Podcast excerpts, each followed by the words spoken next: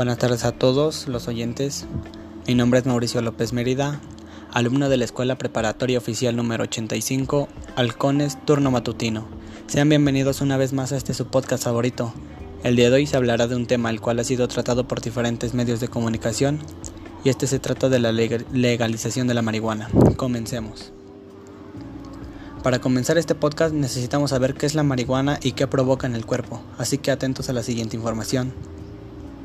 La marihuana. La marihuana es un término genérico utilizado para denominar a cannabis sativa, especie herbácea con propiedades psicoactivas. Existen antecedentes de su uso, que utilizan para tratar diferentes afecciones. En Estados Unidos estuvo disponible su venta en las farmacias sin un uso de receta hasta el año de 1941. Remontándonos un poco hasta 1970, la ley de sustancias controladas la declaró ilegal lo que provoca la marihuana. El consumo de esta misma mencionada provoca sensación de euforia, disminuye la ansiedad y el estado de alerta. Los consumidores primerizos pueden experimentar ansiedad, disforia y pánico. Esa también puede alterar la percepción sensorial. Después de este pequeño espacio para saber qué es y qué ocasiona la marihuana en el cuerpo, hablaremos de la legalización de la misma mencionada. La marihuana para uso recreativo está un paso de la legalización en México. La Cámara de Diputados aprobó esta ley que regula el cannabis, pero hizo modificaciones al dictamen que había sido avalado por el Senado. La ley fue aprobada por una cifra de 316 votos a favor y 129 en contra, con 23 abstenciones. La votación en el Pleno dejó varias postales. Esta nueva ley establece que cualquier adulto que desee fumar podrá hacerlo, aunque con varias restricciones.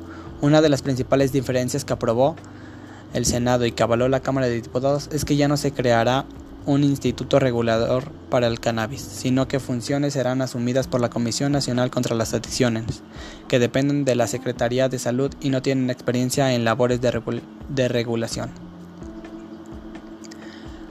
México se enfila hacia convertirse en el tercer país del mundo que legaliza la marihuana en todo su territorio, después de Canadá y Uruguay, además de los recovecos para productores y consumidores. La legalización de la marihuana ha llegado con varias promesas, un cambio de rumbo de una política antidrogas que han hundido al país en la peor crisis de violencia de su historia. Un arma contra la desigualdad y para la recaudación de miles de millones de pesos en impuestos, la esperanza de hacer justicia a los sectores más vulnerables y perseguidos. La prueba de fuego de esta promesa empezará cuando el Senado dé su decisión definitiva sobre la aprobación de la ley. La comisión supervisará el proceso de producción desde la siembra hasta la cosecha y dará los permisos para crear asociaciones o clubes de consumo y estas mismas tendrán entre 2 y 20 miembros mayores de 18 años, con un máximo de 4 plantas por socio o menos de 50 advertencias sobre los efectos nocivos a la salud similares a las cajetillas de tabaco. Para despedir su podcast les agradecemos a todos los presentes. Hasta luego.